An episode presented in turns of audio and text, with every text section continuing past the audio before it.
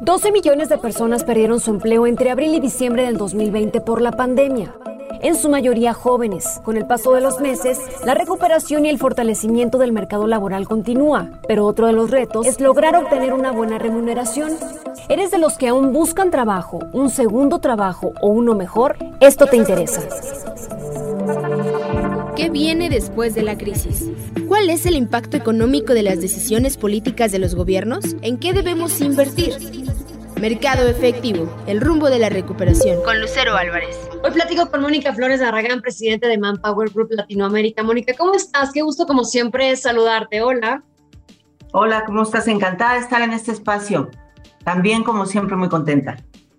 Oye, pues hay, hay avance en la recuperación de empleo en México, aunque el tema de remuneraciones pues sigue ahí un poco complicado. Para obtener una buena plaza laboral, sabemos que tenemos que ser más competitivos. ¿Cómo lo logramos? Sobre todo en el caso de los jóvenes que fueron de los más afectados por el desempleo desde el año pasado. Ok, bueno, mira, los jóvenes tienen un doble reto porque desde antes de la pandemia ya tenían dificultad para encontrar trabajo. De hecho, el porcentaje de desempleo entre jóvenes y adultos, eh, bueno, más, más eh, las personas mayores, siempre es más alto.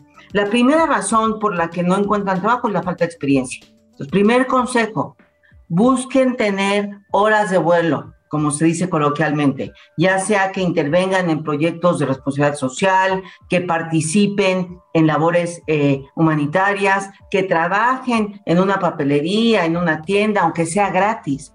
Pero eso va dándote eh, esta experiencia que los empleadores buscamos, para que veas cómo es la realidad del mundo del trabajo, lo que es tener un jefe, lo que es cumplir con ciertas responsabilidades y eh, cómo aplicar tus conocimientos en la vida real.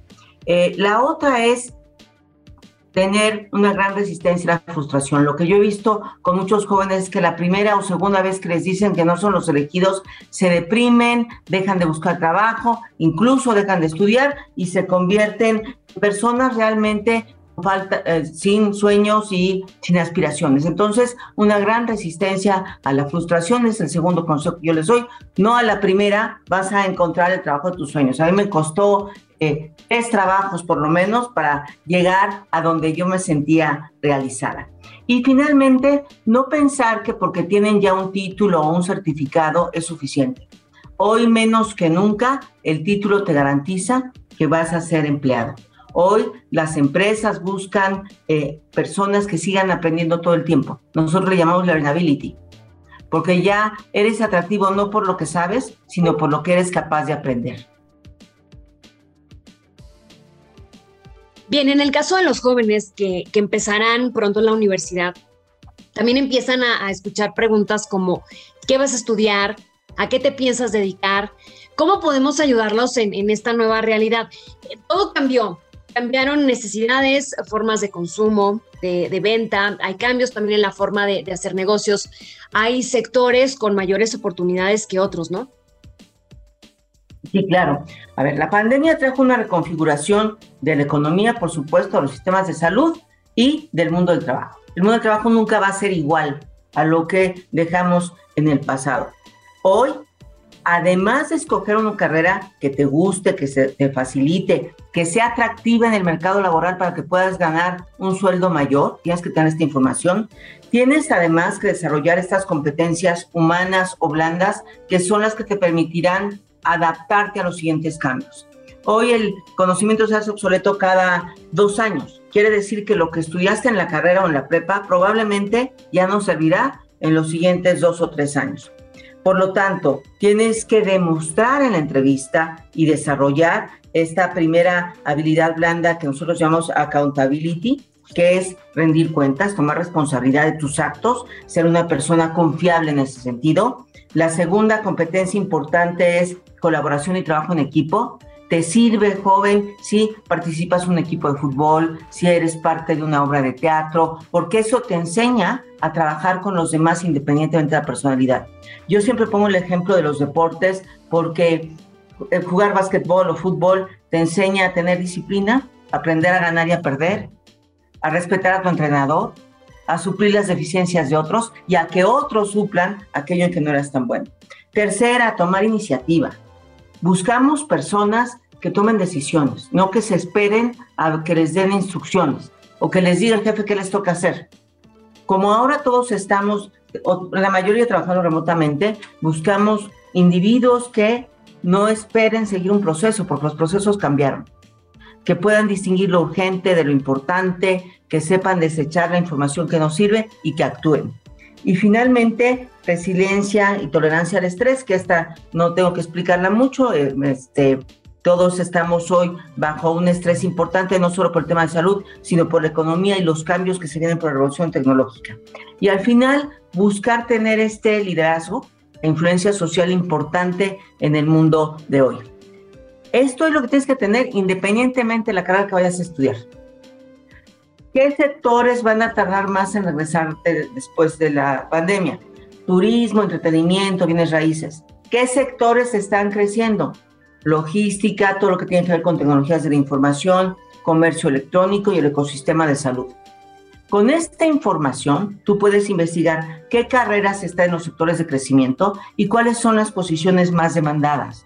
Eso te facilitará encontrar un empleo y tener un sueldo mayor. Recuerden que el mercado laboral es un mercado, oferta y demanda.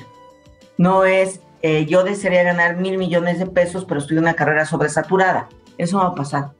Necesitas buscar dónde están esos espacios, las habilidades que el mundo del trabajo requiere y ahí será mucho más fácil que tengas un empleo, siempre y cuando, como ya quiero repetir muchas veces, sigas aprendiendo todo el tiempo. Bien, en el caso de quienes ya lograron una entrevista para un puesto de trabajo, esa es una muy buena noticia. ¿Qué tenemos que tener en cuenta para tener una entrevista laboral exitosa? Eh, a muchos esto nos provoca en ocasiones muchos nervios. Desde la pregunta, ¿cómo debo vestirme? ¿Qué debo o cómo debo contestar? Eh, danos algunos consejos. Sí, bueno, el primer consejo es que bajen el libro digital que acabamos, que acabo de sacar, que es completamente gratis, y ahí les doy muchas ideas, tips, sugerencias para que manejen bien una entrevista de trabajo. Primer punto para entrevistar. Es normal que sientas muchos nervios. Todos estamos nerviosos ante este primer encuentro con la empresa a la que queremos entrar. Segundo, investiga de esa empresa. ¿A qué se dedica? ¿Cuánto tiempo tiene en el país? Eh, ¿A qué sector pertenece? ¿Cuáles son sus objetivos? Y si puedes, además, investiga sobre tu entrevistador porque eh, lo puedes hacer en LinkedIn, es muy fácil, pon el nombre del que te va a entrevistar y ves si es el de recursos humanos o es el de logística o es el que va a ser tu jefe directo para que sepas qué tipo de preguntas te puede hacer. Tercer tip, practica, solo o con un amigo. Te pones, si no tienes un amigo, un pariente o, o alguien con quien ensayar, hazlo tú frente al espejo y sé muy crítico de ti mismo. Tienes que sostener la mirada, no ponerte nervioso, no balancearte sobre la silla, este, ir preparado también para ponerte nervioso en la, en la entrevista. Y saber qué harías si de pronto en media entrevista te paralizas, se te va la voz o empiezas a sudar. Puede pasar y pasa frecuentemente. Hay en el libro una lista de preguntas que seguramente te van a hacer léelas y ensaya la respuesta. No digo que te aprendas de memoria, sino que ejercites lo que espontáneamente contestarías a preguntas muy simples o a preguntas difíciles. Desde, platícame de ti. ¿Qué vas a decir cuando te hablan esa pregunta tan abierta? O te pregunten, ¿qué esperas de un trabajo? ¿O cómo definirías el éxito? Ve más o menos eh, teniendo la respuesta armada. Eh, elige el, atuendo adecuado. Bueno, ahorita casi todas las entrevistas son virtuales, pero en el mundo físico no es lo mismo que te vayas a entrevistar a un despacho de abogados muy tradicional, donde quizá hubieras tenido que ir con saco, a, a una agencia de publicidad donde todo es más relajado. Eh, la postura es muy importante, por supuesto limpieza personal, puntualidad, actitud y eh, siempre ver directamente a tu entrevistador. Con las entrevistas virtuales, que hoy son lo que más se está llevando a cabo, primero, asegúrate que la conexión de Internet sea buena. Segundo, ese día a tu familia le dices que por favor te dejen en silencio 40 minutos, lo que vaya a durar la entrevista. O enciérrate en tu cuarto en un lugar donde no haya el ruido de la educadora, evite el ruido del perro. Aunque todos entendemos que estamos en casa, es mejor que evites esos distractores. Que la cámara esté a la altura de tus ojos. Evita hacerlo en un celular porque hacemos un movimiento de tal manera que el entrevistador igual solo está viendo tu oreja y no la cara. El fondo es muy importante. Ojalá que sea un fondo blanco o si no, un fondo nítido que no distraiga, que no tengas los pósters de no sé qué, que distraigan al reclutador. Y trata de no moverte demasiado, porque cuando estamos sentados tendemos a balancearnos y a irnos hacia adelante o hacia atrás, sin darnos cuenta. Y eso es muy importante para la entrevista virtual. Después de algunos filtros, eh, quizá no, no hayamos logrado quedar en esa plaza de, trabajo que tanto buscamos. Eh, algunos podemos sentir mucha frustración, vienen muchas preguntas, unas de ellas, ¿por qué no me contratan? ¿Por qué no nos contratan, Mónica? A ver, gran pregunta y qué bueno que me la haces porque creo que es donde más sufrimos todos. A la primera es muy raro que te contraten. Tienes que estar listo, como decía al principio, la frustración de que a lo mejor te contratan hasta la quinta entrevista, hasta el quinto intento o hasta el sexto o hasta el décimo. No desfallezcas. Eh, primero tienes que analizar si no respondiste bien a las preguntas que tienen que ver con tu experiencia, aunque no hayas tenido experiencia laboral. Resaltar aquello que te ayuda a desarrollar habilidades que te hagan más empleable. Después quizá es la parte del idioma, del inglés en muchas organizaciones, sobre todo las globales, te piden inglés y ahí no estás al nivel que quieren, puede ser que sea rechazado aunque tengas todo lo demás. Hay cursos gratuitos de inglés en Internet. Falta de conocimientos técnicos es otra razón por las que rechazan a los jóvenes. Como te dije, hay que seguir estudiando. Pero todas estas que te acabo de mencionar son remediables. Quiero decir que las puedes corregir para ser más atractivo en el mundo del trabajo. Ten en cuenta que es difícil el primer empleo siempre, más que los que siguen. En una estadística que acabamos de hacer, el 80% de las personas que tienen carrera técnica dice que tienen dificultad para encontrar empleo. El 84% en la licenciatura y el 78% en el posgrado. Me parece también que si llevas muchas entrevistas y no encuentras el trabajo que quieres, tienes que recapacitar y quizá acudir a un consultor, a un profesional o a alguien con el que practiques la entrevista o te dé el feedback de por qué no estás siendo contratado. Hoy en Internet hay muchos assessments gratuitos donde también tú puedes irte evaluando en aquello que quieres desarrollar. Eh, finalmente, te digo, buscar trabajo es un trabajo en sí. No es fácil requiere tiempo, requiere práctica, requiere estrategia, requiere que puedas empatar, sobre todo, tu propósito personal con el de la organización, para que puedas pensar en una carrera a largo plazo, donde no solo ganes un salario, por supuesto que es lo primero que todos buscamos, pero que también puedas realizarte como persona.